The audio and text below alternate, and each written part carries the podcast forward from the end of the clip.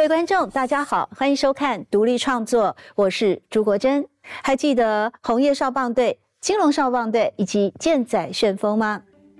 棒球运动呢，在过去曾经掀起过一波又一波的热潮，而近年来，随着世界棒球经典赛还有奥运的举办呢，似乎又重新唤起了一个棒球运动的骄傲。在今天的节目里面，我们要和大家分享的这本书就是《台湾棒球一百年》，它记录了台湾棒球在过去百年来的历史发展以及背后的时代精神。作者谢世渊呢，他说要来解读台湾棒球的历史观点，就是透过球赛史、英雄还有起源。在今天节目里面，我们就要透过作者、学者、专家。还有运动员，透过各种不同的面相来带领大家一块儿做深入的赏析。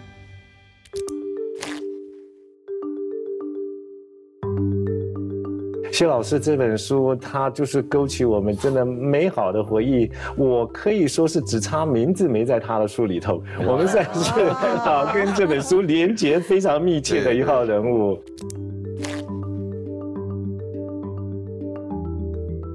哪冒你的棒球魂呢？法克是他的魂是融在他的西装 口袋里。没有讲到棒球哦，夏老师一定知道，我们泰巴朗、马泰安这两个部落是，我是我们是发源地嘛，对对。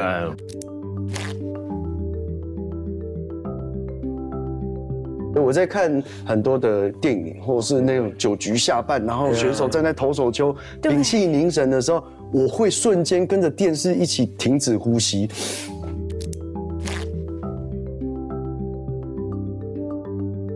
哎，大家知道那个因为棒球，所以我们加速了彩色电视机普及对效率吗？大家知道，在今天独立创作的节目里啊，给我一种呃，好像有个时空胶囊要被打开的概念。因为呢，我们今天要介绍的这本叫做《台湾棒球一百年》。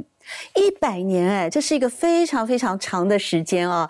所以一开始我就想要请教一下我们今天作者啊，谢世元老师，呃，这个一百年为什么会有一个研究和调查的写作动机呢？嗯，我想其实呃，跟我一样世代的呃许多台湾的孩子，我们才我们其实都是打着棒球长大的啦。哦，那呃，但在这个过程当中，其实我们因为其实棒球某种程度它其实推着我们这个社会往前走，因为台湾之光荣耀，我们在很高兴的节奏当中，在寻找台湾可能的未来。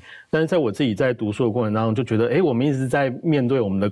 我们呃，就棒球带着我们在面对我们的未来，那但是好像从来没有人去记录这个轨迹，嗯，那也也就是说，从来没有人去试着去描述跟厘清，呃，我们曾经参与棒球的这个不同的身影，不同时代的身影。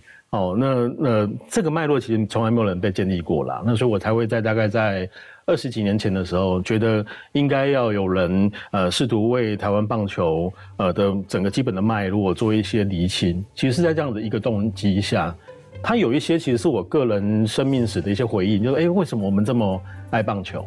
哦，那以及所有台湾爱台湾棒球的的跟我一样这样的人，我们是怎么看待棒球？然后在棒球之神的庇荫之下哦，那呃，在寻找我们的未来哦，其实是基于这样的动机，是那做这样的事情。对，一百年啊，这么长的时间，肯定呢会笼罩着老。中青三个要怎么吃啊？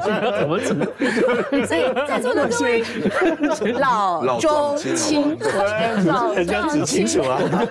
所以各位跟的生命历程跟棒球有连结吗？我们先从 Terry 开始。好，应该说只要生长在福尔摩沙这块土地，哦每个人人心中都有个棒球魂啊。嗯，那因为我从我小学一年级一直到大学，我都是运动选手，我担任过田径选手，然后拔河选手，篮球选手。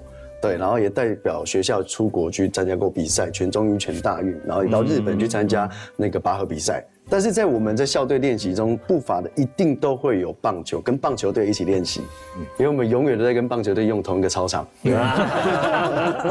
对，然后那时候也差一点跨足到棒球，对，但是后来还是在田径队这边发展。那因为以前只要是讲到在乡下，就是在花莲，那时候我就我印象中就妈妈常讲嘛，因为以前家里面有一台电视，还是那个拉帘式。对对对对，我家也有。不得了了，那那时候红叶少棒的旋钮的那种。对。上面还有大东宝宝。对，一定要有这个哦，是一块的。然后那时候都听妈妈讲说，哇，不管是哪一个亲戚谁跟谁吵架，只要讲到棒球比赛，不分家，哦，大家全部都是守在电视机前面。然后在更早之前还听那个是那个日治时代叫拉里欧，哎，嗯，就是听那个广播电台收音机。对，那对我个人而言，是因为因为我们那时候体育班有很多好朋友，也都是都是棒球队的，嗯，所以我们只要他比赛，我们都会去到场去摇旗呐喊。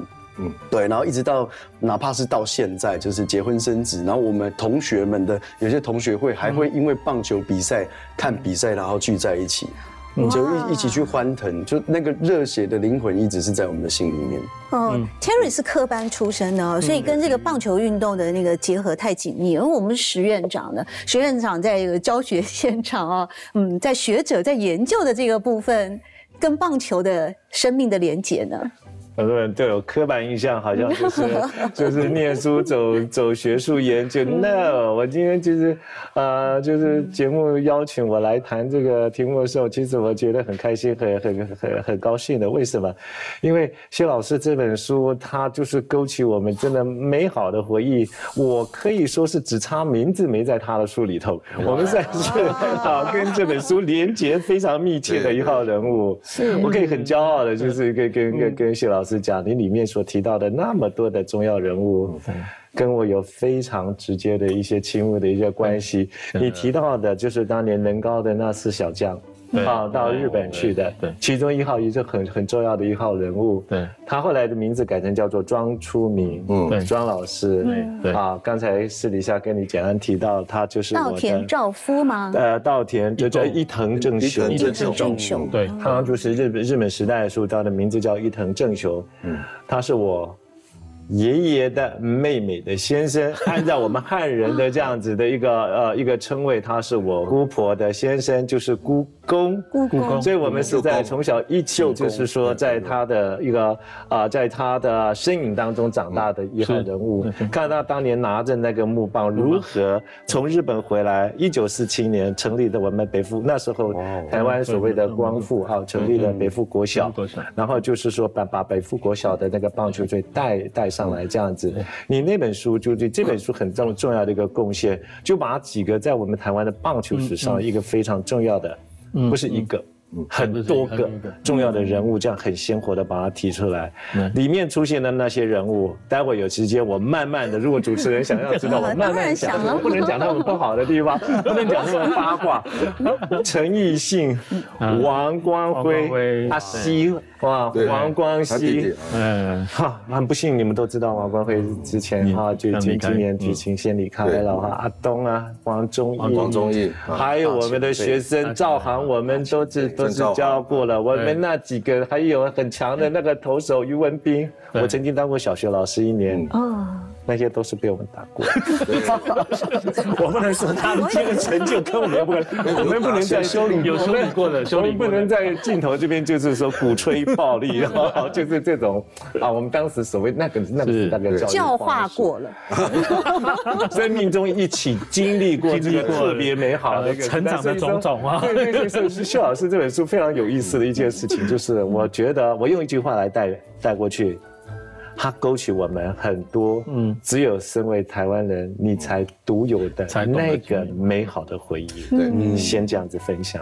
对，刚刚 Terry 有提到一个棒球魂啊，我感觉到这个棒球魂在我们石院长的身上是更深刻、更内化了，几乎就是跟你哦，已经是整个身心灵一起的一个棒球的这个意象。那哪梦呢？哪梦你的棒球魂呢？法克是他的魂是融在他的西装口袋里。没有讲到棒球哦，谢老师一定知道，我们泰巴朗马泰这两个部落是，我是我们是发源地嘛，对。对。那台湾最早的职棒选手呢，就是那个伊藤次郎，对。哦，冈村，对对对。庄初明是后来留在部落哈，然后教当老师教学生，对，他就变成我们的这个。马泰两部落的这个棒球之父，而我们是发源地嘛，因为以前讲到棒球，一定会想到泰巴朗，啊，或是光光复国小，对，我们就出了很多这个选选手啊，包括教练啊什么，嗯，所以呃，身为这个发源地的一份子，这个棒球的魂呢，我也是在西装里口袋里。但是我本身是打另外一种球，比较大颗排排球了。哦，排球。对，所以那个我很我觉得很开心。这种谢老师有特别提到台湾的这个棒球史。嗯嗯。所以因为像刚刚法 K 谈的那个 No Go 浪，嗯，能能高能高团，对，嗯对。就是最早的这个花花农的这个球员，对，到日本，然后风靡整个，在这个日本殖民时代的时候，风靡整个日本的这个球队。嗯，从那时候台湾的棒球开始，开始在发展，慢慢起源。我们在花莲一提到能高能够让，嗯，就就想到就说哇。全原住民的棒球队，对，第一支，第一支。南莫刚刚提到，是你你擅长的球类运动是比棒球还要大的排球。其实对我来说啊，因为你知道，像是要组棒球队啊，少棒要七个人以上嘛啊，排球好像也是五个人吧，就我了解。那我比较擅长的运动是游泳。所以，我小时候其实，因为他是一个人就可以接受挑战完成。我小时候得过区运的个人四式混合的铜牌，很小的时候哈。那后来呢，随着升学压力以后啊，其实体育课一直都是在学校里面，国高中被挪用啊，拿来考试。对嘛，做补充的那个课程的。那在台湾棒球一百年的书里面，其实有提到一个很有趣的观点啊，也就是说，到底体育活动这件事情啊，嗯，像棒球来说好了，少棒，少棒其实最早啊，还有很多的棒球的那个组成，其实它是属于一个呃社区内的休闲活动。嗯。嗯，就几个好朋友啊，甚至红叶少棒队过去拿木棍来打棒球，为什么后来发展到会成为一种好像国球？呃，国球，而且他们变成一种嗯竞争竞赛，那个整个的荣誉感跟休闲娱乐有很大的差别了。嗯，刚朱老师谈的一个问题其实蛮有意思，就是我们参与棒球运动的过程哦，其实都是呃非常克难的。嗯，哦，那因为棒球运动的进入的门槛非常高，它不像踢足球，你只要有一颗足球，一个篮球，所以其实我们要想一个问题：棒球运动在台湾发展成为我们现在所看到的这样子的状态。以台湾过去，我们其实长期间处在一个非常呃贫穷的阶段吧，嗯，其实是很特别、很特别的，就是我们其实一定是克服了万难，想要认识这项运动，好啊，所以这个大概反映了棒球跟我们台湾自身过去的脉络，哦，那或者是也反映出我们对于棒球运动投身的热情，哦，那个一定是很强烈的啦，要不然我们不会连呃。报纸捏一捏一颗球也可以打这样子，然后无论如何我们根本就没有手套，对吧？我我小时候打棒球怎么会有棒球手套？就报纸，然后用我们家的扫把打那个报纸做的手套跟球，这样子很多台湾人是这样子开始的。对我们其实是没有对木木棍很简很困难的方式，然后所以第一个就是嗯，刚刚说我是谈的，我们其实是从一个很困难乃至于很轻松。好，然后我们就开始了对这个棒球的，呃，这个投入，然后也连带把我们的情，把我们的情感等等也都投射在其中。哦，那我觉得这个其实是台湾棒球发展一个很特别的现象。嗯就其实我们过去的社会太辛苦，那所以那个投入有我们自己独特非常特别的经验这样子。嗯。哦，那我觉得这个是一个，呃，棒球从很休闲、很困难的状况下开始，哦，然后它某种程度也反映了台湾社会很困难的那个阶段，是哦，但是最后是站上了那个这么高的舞台，那个是那个反差，让我们觉得啊，有一天我们也会成为那个人，对不对？所以棒球给我们一个很很大的一个吸引力是，呃，让我们这种出身很一般的平民，也有一天成为平民英雄，成为国家。英雄的可能，他提供了一个这个梦想。对啊。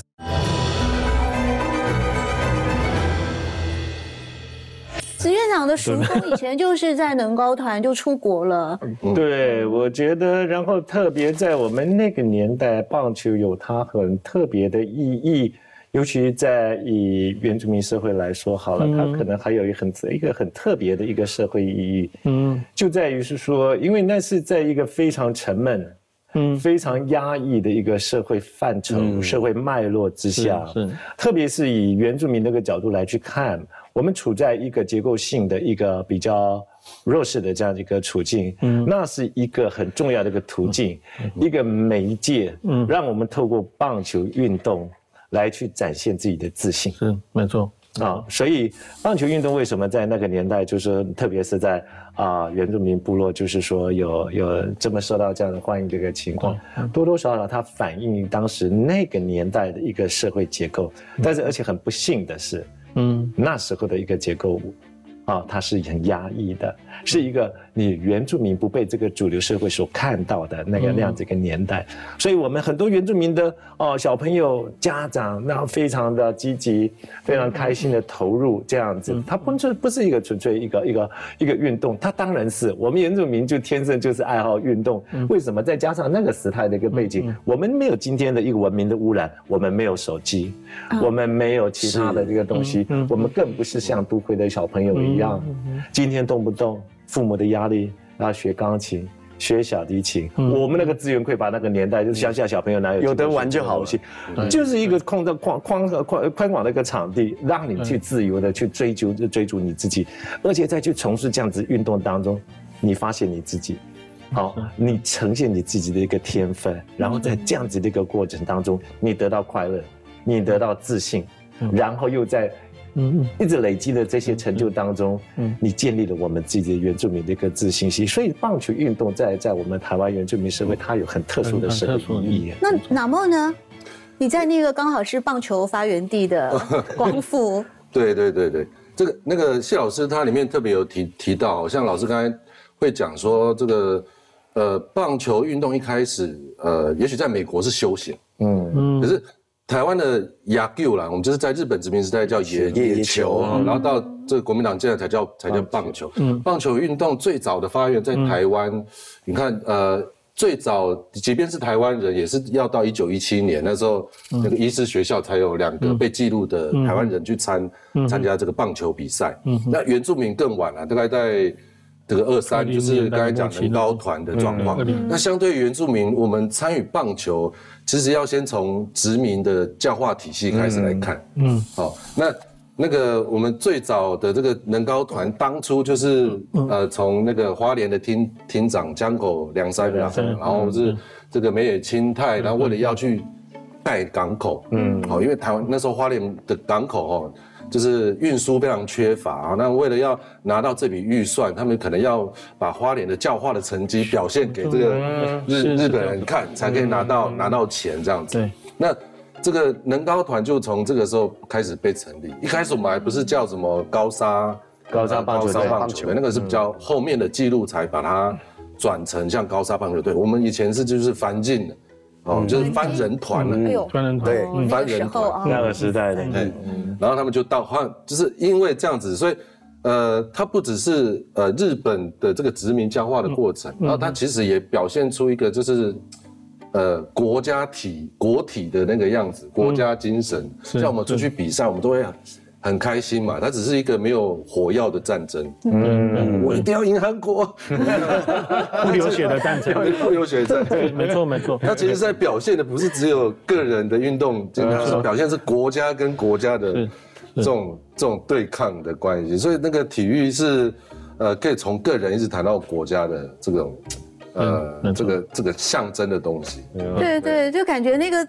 责任好重大呀！对，那个 Terry，你们以前你是科班出身，你念体育系的时候，你有肩膀上有扛着这么大的一个任务去参加比赛吗？会在学校嘛？对，因为那时候我我我讲那个心智拔拔河好了，因为我曾经参加过这样校队，在那时候叫台北县丹凤国中。那其实这个那时候那个运动是不是很热门的？然后里面也是呃整个拔河。九个人里面也大概有三四个原住民这样子。那那时候因为运动项目的非常多，那这个东西又非常冷门。然后那时候我们好不容易在全国比赛拿到第一名，然后代表台湾要去日本比赛。嗯，所以那时候那也是我人生第一次坐飞机。嗯，对，你知道那个对于我们这种乡下的孩子，哇，出去那个整个是好开心。嗯，可是一站上去握起绳子的那一刹那，就是。我没有赢，我怎么能去面对江东父老的那种就不敢回去了？决一死战的那个精神，哦，那个感觉，我到我现在我都还记得。嗯，对，所以我在看很多的电影，或者是那种酒局下半，然后选手站在投手丘屏气凝神的时候，我会瞬间跟着电视一起停止呼吸。嗯。就就是那那个感觉，可好喜欢哦，不知道为什么好喜欢那个感觉。所以运动选手其实真的压力很大的。那这种在运动训练的过程当中的抗压性哦，也算是在一个专业的养成过程当中是整个的整合嘛啊，体力的整合，内在性格的整合。所以运动这门学问其实慢慢的发展出来好多，包括像我们有谢石原老师的一个属于历史的记录的研究，台湾棒球一百年。后来现在也有很多像运动心理学，你们一定念过吗？心理学、生理学、生理学、运动社会学，嗯，那物理学、物理学、运动跟物理的关系。运动教练，运动教练，嗯，而且我觉得运动其实有一个最基本的核心，我是这么觉得，它可以让人健康。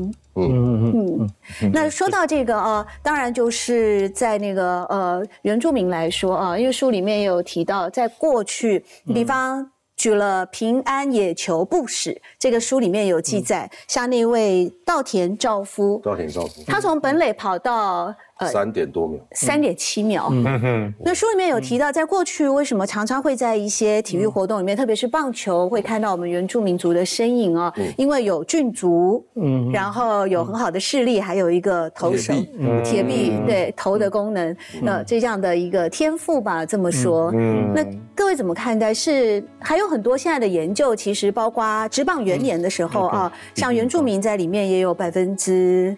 二十五的刚开始的时候嘛，对对对？对，甚至于比例越来越高，对，百分之四有二零，应该十几年前有到百分之四十五的。我曾经看过你的数据，好像最最高的时候甚至到百分之五十的样子，两个就一个，然后好像都一直维持在百分之四十的这样子一个，至少都不会低到百分之四十。对，我刚做的是说国际赛有最平均大概百分之四十六了。嗯，然后最高快要六十五十八，曾经看过这个数字，对。对。现在等于要我们要来解释原呃，就是呃，就是原住民大量投入棒球运动，哦，这个有一部分的原因跟刚刚其实呃史院长说的蛮接近的，嘛就大概是在那个脉络，因为是一个很特别的社会脉络之下，那呃小朋友的呃这个呃休闲跟娱乐，甚至于游玩，经常是以。棒球参与为媒介嘛，哈，那在这个过程当中，其实他同时也链接了一个同台的关系，嗯，哦，然后他最后甚至于成为了一个族群文化的一部分。比如说阿美族来讲，很经常，呃，垒球赛、棒球棒球赛其实是跟呃丰年祭有关系。那或者是布农族的报战功，嗯，也里里面也报过，比如说红叶少棒得击败日本，然后如何如何的这些事情。都被都都曾经被整合进，呃，我们说的部落文化里面。那所以其实是这种很多层次的连结，让我相信出生在呃马太部落哈那个马太安跟太棒的孩子们，我觉得从小应该都很自然的跟这项运动联系在一起。嗯，我我我可不可以接一下，就是谢老师所提到的，为什么霸权运动在原住民社会当中它有？呃，很特殊这个地位，我一直对于坊间所流传的那些什么，对于我们啊，因为我们有很好的身体天赋啊，每天跑这样讲，这种解释是非常 low 的哦，非常就是我就觉得，所以我我的反而我想要尝尝试从另外一个角度来去解释看看哦，我不知道能能不能成功来去看这样子棒球在原住民社会当中的一个意义。第一个我要我要说的是，谢老师这本书有有几个特色，其中一个特色，他把棒球这个东西，嗯，作为了我。我们今天他就是说来去呈现台湾的族群关系的一个非常重要的一个分界点。嗯，过去叫做省级，让让我们是省级可以看到说什么所谓的外省人，然后本省人，然后再加上原住民，这一直是我们过去的一个分界。但是棒球竟然能够在我们台湾的社会脉络当中，嗯，成为一个族群关系的一个非常重要的一个标的。我们来去看哦，除了省级，嗯，我们可以看从几个面向当中可以看得出来，我们台湾的一个族群关系的一个脉络。嗯哼。社会经济结构，嗯，主社会经济的主流价值的导引这两件事情，你可以看到原住民是缺席的，嗯嗯嗯。主社会经济呃政治的结构当中，我们知道我们不是社会当，我们不是这个国家当中的一个主流的一个社群。我们从人口数来看，我们那么少，到今天在了不起，然后二点二点五，我们不可能站在我们今天一个在政治场合、政治领域当中这一个主导者的一个地位。在经济领域当中，我们没有那么，我们没有台积电，我们没有联电，我们没有张忠谋，我我们 我们没有曹新成，所以在经济领域当中也没有我们的份，我们始终没有被看。见，这然后我可是我们再从从过去台湾的族群关系当中看得非常清楚，对，军工匠。外省人，嗯，经济领域当中有很多这么杰出的这些这这些企业家，王永庆。但是我们原住民社会当中，我们没有就这么这么这么闪亮的一些政治人物，没有这么闪亮的一个杰出的一个企业家。但是我们却在棒球这个地方看到我们台湾另外一个族群族群关系的一个非常有意思的一个描述。在这这是在谢老师这本书当中一个非常有趣的一个清晰的一个线条。嗯，竟然我们会出现所谓的啊。本省人打棒球，嗯外省人打打打打篮球这个样子，然后我们夹在这族群关系当中的原住民又特别有趣，我们竟然又是在棒球领域当中的一个强权，你中有我，我中有你，然后就在这些族群融合当中，我们原住民又占这么大的一个比例，所以这是一个非常有趣的一个描述跟观察。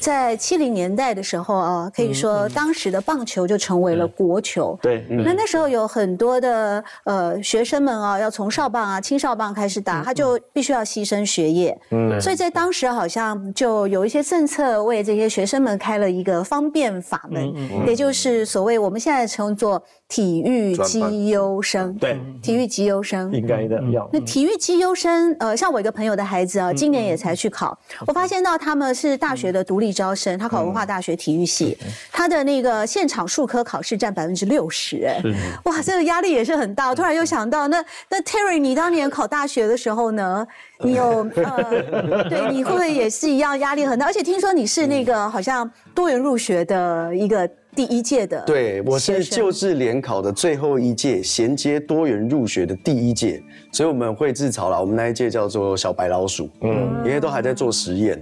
但我个人等于是参与我们那个那个那一届有个笑话叫全餐呐，全餐。全餐就是申请入学、推荐真试，然后多元入学有甲案、乙案、丙案，然后一直到最后的传统的联考。对，那因为我那时候我我个人的韧性比较强啊，就是我没有我没有靠保送权，嗯，然后我也没有在体育班，那我念的是第三类组理工组，那我是联考生，进了台湾师大这样。体育系放在第三类组，所以它有很多人体的那个吗？肌肉原理啊，物理物理。是，我们跟医科基本上是同一个类组的。哇，呃，这这是我的成长历史啊，那时候就觉得说啊，原住民就是只会运动。然后头脑简单，四肢发达，不会念书。是那个时候，你的周围的人对是你的看法吗？对，就是在我们体育班，因为我是念普通班，那有些呃原住民的同学都还是在体育班。那高中的时候有高中的时候，对，那可能呃他们可能练习完之后，然后隔天晚自习就不出现啊，然后可能因为太累或比赛，隔天可能就迟到。所以一直那时候对于我们来说，就是好像我们只是为了在等保送这件事情。那所以我那时候就一直想要争一口气，所以我没有拿任何的加分，然后我也没有靠保送，然后我在我就是自己去勤练数科，因为我是我后来是传统的联考进去，但是我们学术科占各半。对啊，五十 percent，五十 percent，嗯，对。然后我那时候数科就是，我记得我学术科都是拿到顶标了。你那时候考的科目是就 就是跑步了吗？没有，那时候有五项，那时候有一百公尺、一千六百公尺、折返跑，然后立定跳，还有铅球。对我，我只有推铅球。你的体型可以推铅球啊？对，没有，那是一个通式的考试，就是你只要要考体育科系的数科都要这五项。是我记得我只有铅球的单项是第二，其他都是单项的。就不小心是第一，哎呦哎呦，要拍手吗？没有，不敢在这么多前辈面前，我这样我好害羞。你一定花了很多的时间苦练。是，就那时候在练数科的时候，尤其是到最后，大家都会觉得说，因也很奇怪。那大大家也觉得说，你在拼的是体育系，嗯，那同学念的是医学系，嗯，哇，那个落差就出来了。嗯啊，你是国文系，你是数学系，那这时候我。很很寂寞，然后一个人在操场上练习，在跑步的时候，我常常会听到自己的心跳声，然后会忘记就是我现在在在执着的是什么。嗯，对，然后那时候为了要考上师大体育系，因为师大体育系一直以来那时候就是体育人的第一志愿、最高殿堂这样。对对，那那时候参，我记得那时候三千两百二十六个人，我是第七名入学，这一定要鼓掌，要鼓掌啊！不敢不敢，太不容易了，太那个胜负只在零点零零一秒，对，因为我们哪怕是那个一百公尺，那个差零点一秒可以差。十几二十名。哦，对，所以我们那时候就是全力去拼这一块，然后在很累的同时，晚上逼自己回家把考古题拿出来。那考古题，然后就开始 K，然后那时候除了那个旧制的国立编译馆，然后还开放九大出版社。哦，所以我看真的，我看到这张桌子，我那时候就想想，满满的都是讲义。哇！然后就是这样子拼上去了。那那时候也让也鼓励到我同届的很多的呃原住民族的同学们，就是向学，真的知识就是力量了。对，特别你还是念。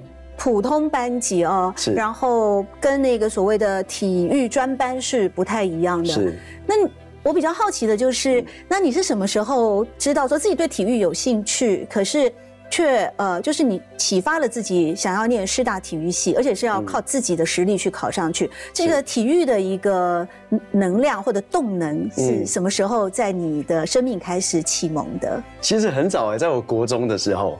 嗯，对，因为我我国小到国中都是选手，那我觉得其实选手一心里面都永远都有一个影响力非常大的教练，其实教练真的会对我们的影响很大。那那时候我的教练是也是在师大毕业的实习老师，那那时候来带我们，然后那时候他也一直去跟我们说，那时候也很多的呃原住民的老师，然后来学校带我们，就是说一直鼓励我们一定要念书，他一直告诉我们我们要让我们自己充满知识，充满力量。然后，然后他也带我去师大看了那个体育表演会，师大有很有名的体育表演会，对，然后最后最后会有一个走出来，就是毕业的总筹总干事这样子，后来走出来，大家欢声鼓舞。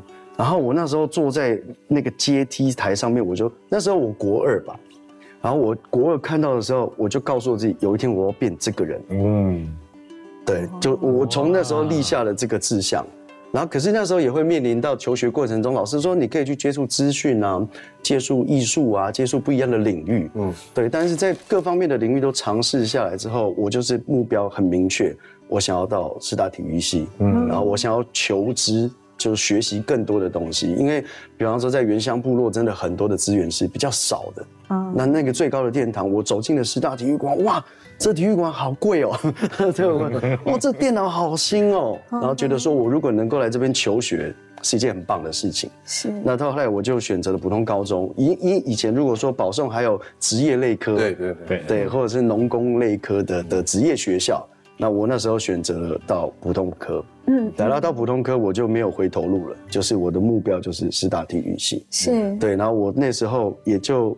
皇天不负苦心人啊，就是努力了这么多年，我也在毕业的那一年当了当年师大呃六十甲子的毕业展的总干事，这样。哦，又要拍手了。那那那一次提表会我有去啊，是啊，谢老师 是，对对对，那叫做呃六十甲子美丽传承一甲子，是，对，哎，真的很不容易，特别是刚刚 Terry 有提到呃，即使在他那个年代求学的时候，好像城乡的差距资源。是很不平等的，很不一样的。对，而且老师对于我们，当然了，那是我以前就对我们还是会觉得，嗯，比较可能没有那么去重视我们，我觉得就是体育科系，然后就是保送选手，然后就这样，所以他不会，他反而会趁我去练习的时候跟同学讲说，呃，就是不要不要来向我学习这样。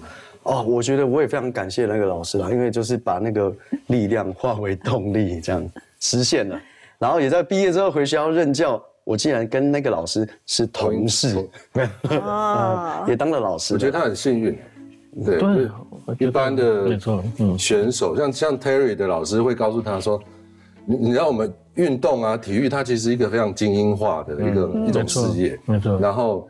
它其实是这种筛选精英的一种方式，所以我们会有这种什么特这个绩优生啊、体保生啊。嗯，那还好，他的老师有特别去要求他可以去广泛的去学习别的知识。嗯，可是我们像例如说，我们刻板的会认为说啊，原住民为什么那么多人是投入体育或是棒球？那个是其实经过一番筛选，可能是。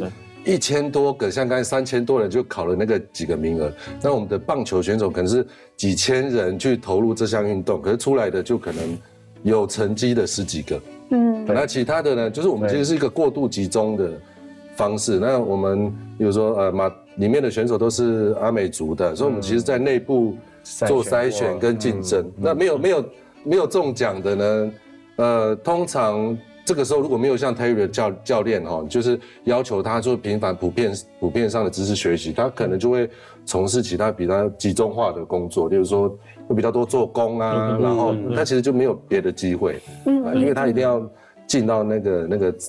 在在门里里头嘛，这样子。对，就像那个当年的红叶少棒队，嗯，如果没有遇到那位校长，嗯哼，林珠鹏，大概也就不会有红叶少棒的形成了。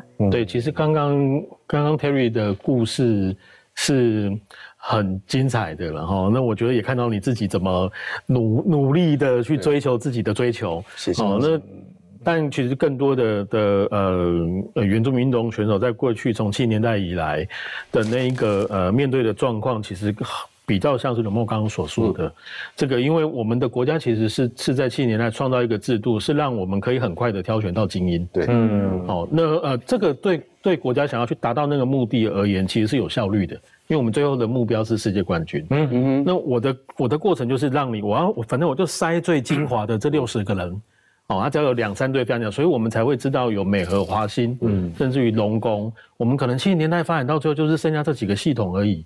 那我们打少方的时候，可能全台湾有上万个小朋友在打。对，哦，然后一层一层上去之后，那我们会问，那其他人到哪里去？这样子。哦，那在这个过程当中，我们想要去圆梦，然后我们花了很多的时间，那我们可能也忽然也可能牺牲了某一些在学业上的追求。是，哦，然后让自己在运动场上精进。但你发现，哇塞，美和选手比你。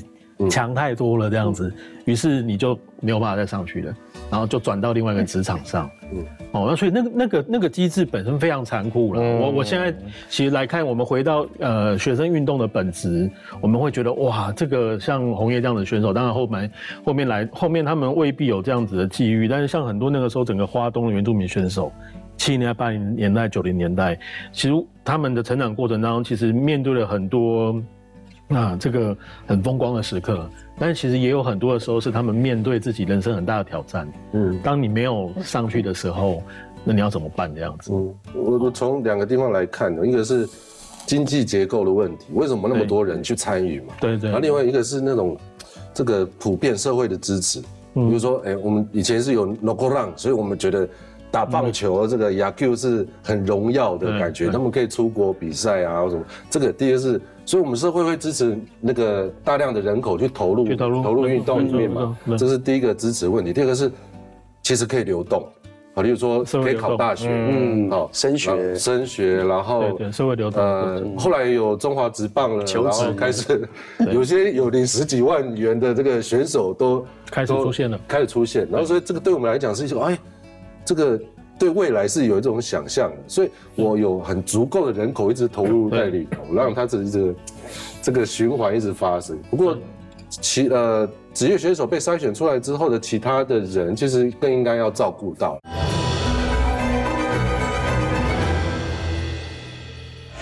呃，谢老师这本书，他一个很重要的一个，还有一个很他的贡献很多，其中一个还有一件事情，他让我们意识到一件事情，嗯。那就是我们谈到台湾过去一百年的个棒球史，嗯，不是只有王贞治，甚至就是说，在今天台湾如果棒球运动它成功，后面有很多我们已经曾经熟悉，但是今天忘掉的很多的一些人物，或者是他根本就是台湾社会不认识的。没错，刚才主任提到的谢国成。啊，这个所谓的棒球之父如何去张罗这些就是经费，这样子让小朋友这样子出国？嗯嗯，你提到的林桂兴，这个把我们就是在后山的那个原住民棒球队组起来的一个伯乐，对，这组成当初最早的高沙棒球队，对，后来的一个能高团。您提到了严孝章。啊，这位把就是说台湾的棒球打入国际的这位非常重要的啊，荣工处的一个处长，成立了就是荣荣工棒球队的一个幕后的一个很大的推手，还有一个能够让我们今天的台湾那个棒球。发展成为直棒的这样子规模的那位一个疯狂的这位洪腾胜。洪腾胜洪先生，自己本身热爱棒球，对，这是这本书的一个非常重要的一个贡献。他让我们知道一件事情：我们今天谈台湾的棒球，不是只有王贞治，甚至是一些默默无名的，或者是曾经我们熟悉。但是又被我们遗忘的这些人，所以我们很感谢谢老师这本书。对啊，这里面还有好多的趣事哦，比方说讲到那个红叶少棒队的隔年哦的金龙少棒队。对。那金龙少棒队在一九六九年选拔出来的时候，这些小国手当中有一位叫郭元志。对 对，也是也是对。后来就旅日了。对。然后呢，书里面记载一个非常有趣的事情哦，因为他们被选拔出来当国手的时候还是青少棒，大概国中生嘛啊。他从国小国中。国小就开始打，是。那那一次他们是第一次在威廉波特杯拿到了世界冠军，举国欢腾啊！回程的时候呢，就经过夏威夷，那当然小朋友啊就会尽量的帮他们安排啊，像到美国去迪士尼玩呐。那这回呢，到了夏威夷的时候就安排了草裙舞的女郎啊，结果那些小朋友就吓坏了。后来郭元志他们又怕又笑又又又觉得很尴尬，就这群小男生呢就说了啊，以后不敢爱女生了。有看到这一段，有。对啊，我觉得这真是太有趣了，在那个时候。对，就像刚刚 Terry 说，第一次出国嘛，对不对？然后你我们回想到七零年代，那几乎就是整个跨州的航空事业开始被串联起来的那个最初的时代。我们那个时候，台湾的孩子就有机会到美国。那那个几乎是，即便是那个时候社会经济很好的人，因为那时候还没开放观光，对，他都未必有这样的机会。那所以你也可以说，其实是他带着我们去认识世界，然后他也带着他的身份跟对世界的距离，来来来体会他在这个过程中的种种。其实不只是郭云只有这段经验。那个时候很有趣的是，还有爆料吗？还要爆料吗？书里面没写的。每个其实到到美国的孩子，其实回来都收到好多好多的礼物。嗯，那个礼物有的时候是，比如说钢笔、手表，都是那个时候非常贵、非常贵重的东西。然后他们有时候收回来都七八支钢笔、手表一大堆的。就比如说呃，美国的侨社啊等等，其实对这些孩子都都。都给予很多的期待跟鼓励啦。嗯，哦，那当然对他们而言，就那个经验很特别哦。郭元之那个就很特别啦。哦，但是我也必须去说明是，其实他们是背着国家的期待出去的，是国家的孩子。对，那我们那个时候的报纸当然会谈了很多哦，他们正面而且而有趣的好的一些经验。但其实你也会在那个时候的一些，比如说文学作品。乃至于一些那种笔很锐利的记者，你也看到，其实有一些孩子是在打完球之后。也有我有看过报道说，那个小孩子说的第一句话是说：“那个我好久没上课了，我想我不想再有有有有。”好啊，所以我觉得其实就是我们今天呃看待台湾的棒球这本书，其实也是大家提供一个反思来。我觉得也也不见得呃那个反思是在于棒球带给我们很多正面的东西。对，是哦，它让台湾社会凝聚起来，让我们之间的距离变近。哦，那但是其实也有很多呃背负太多，背负太多，然后那些历史的遗产资产。在当代，我们怎么去面对它？好啊，我我其实这本书里面也谈到这这些啊，其实无意要去批评那个时候呃的孩子，或者是那个时候在整个这个运动的体系上的这个主持人，而是那个时代确实是因为为了那个目标，嗯，哦，然后投身在那里面，那我们得到了什么，我们也必然失去了什么，嗯，啊，这个其实是有助于我们去厘清到底我们之后对棒球运动跟台湾社会之间的关系，我们期待的是哪一种，嗯，哦，我觉得这个是要来。必须思考的问题。对，对我而言啊，整个棒球会跟我的生命形成连接啊，我必须要归功于广播。跟电视的转播，嗯嗯嗯，像刚才 Terry 在开始的时候有提到，好像小时候那个都是透过你刚刚讲了一个拉力哦，拉力哦，日语的那种收音机，收音机。哦，所以哪梦你那个时候已经看电视转播了？有啊，我们是用拉开的，而且那时候是用旋钮嘛，有时候会坏掉，对，播到一半的时候我用拿片机这样，对对对，没错，哎，为什么这样这么多经验？没有拿那个齿那个钱币转那个中间那一条。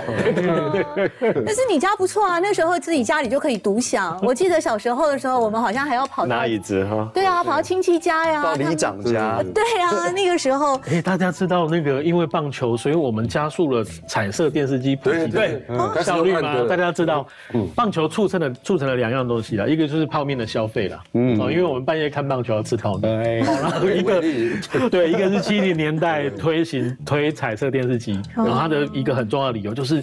我们看棒球是要看彩色的啊，然后就就真的在这样的状况之下普及起来，业就蓬勃蓬勃了。所以对，是这样子的状况，很有趣。你们会受到这个影响吗？就是小时候还记得那时候看那个，就把整个体育活动带进家庭了，透过电视转播。会啊，会啊，会啊。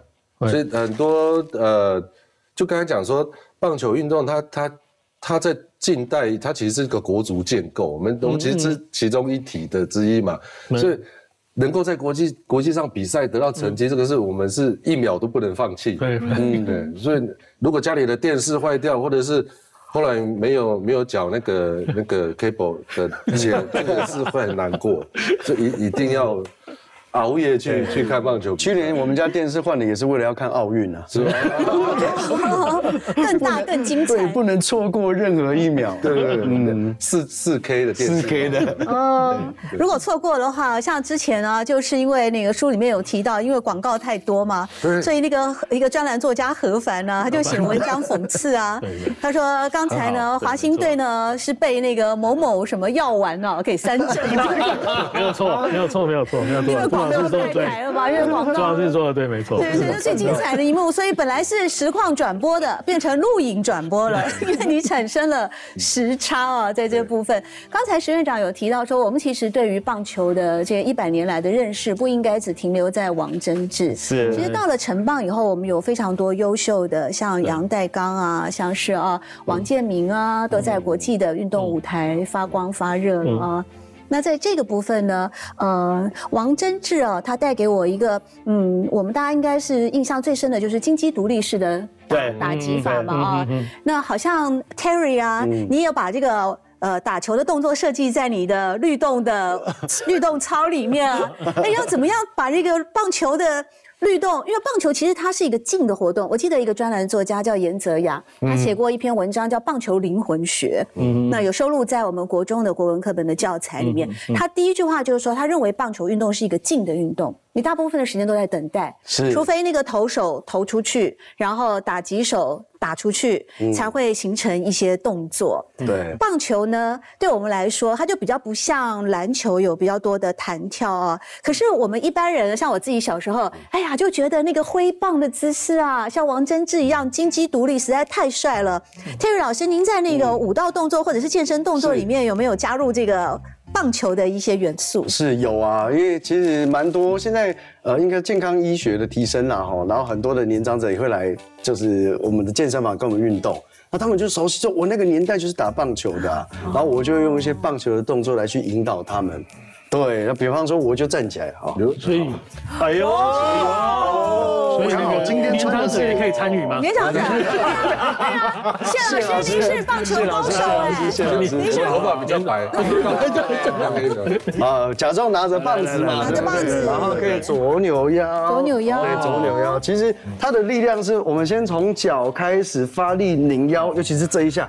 这一下拧腰完，最后最后手才往上送出去，很标准。对对对，哦，我们就可能会在一个简单的舞蹈动作，准备挥棒开始。全打全打全打全打全打全打，然后可能要预防五十间，来哦准备投球。啊，投球之后不知道为什么会一直拉外套。帅，对，然后准备抬膝盖往前，你要。上，对，真的预防五十，对对对对，左右手来，东北东。挥棒落空，这这是出现在什么时候啊？直棒，直棒的时候，直棒的时候，打直棒的时候，那个大鼓嘣嘣嘣，哈，嘣嘣嘣嘣，哈，对，一直一一到近年来，已经开始有很多的拉拉拉队的女生加入了。哇，其实拉拉队一直都是棒球比赛的传统嘛。对，也是那个，对，但是也还是有些改变了哈。近年来那种拉拉队的形态有些改变。对，因为以前叫应援团，对不老师？对，但确实是像我们刚刚喊的那些。口号那个真的就是直棒开始，我们大家共同而且很非常本土化，非常 本土化，还要把那个 NBA 的也加进来哦。有有，对，那个那那个其实就棒球发展而言，它有一个特别意义，就是我们开始把自己生活的元素带进来，因为我们过去的加油在七十年代比较多都还是为了国家唱爱国歌曲啦等等的，但直棒开始之后，开启很多想象哦，对，就各种语言都进来，然后是。就让那个棒球场的看台。成为一个跟棒球场里面的球赛可以相互对应，是。有一场秀。而且我觉得看棒球最大的享受是我们不是只有在看而已，我们好像也是参与这个比赛的成员之一。最佳第十，我比方说对最佳第，我我是支持这个球队，他可能在等待他在投球的时候，哇，我们投在台上就看拉拉队嘛，对。Thank you.